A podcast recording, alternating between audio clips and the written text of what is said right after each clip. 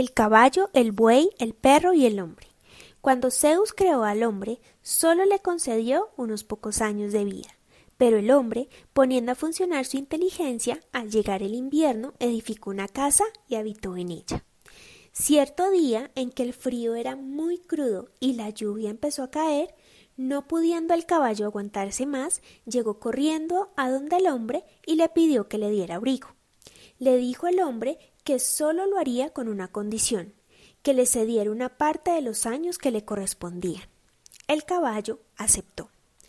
Poco después se presentó el buey, que tampoco podía sufrir el mal tiempo. Contestóle el hombre lo mismo, que lo admitiría si le daba cierto número de sus años.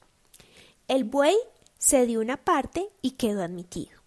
Por fin llegó el perro, también muriéndose de frío y cediendo una parte de su tiempo de vida, obtuvo su refugio. Y he aquí el resultado. Cuando los hombres cumplen el tiempo que Zeus les dio, son puros y buenos.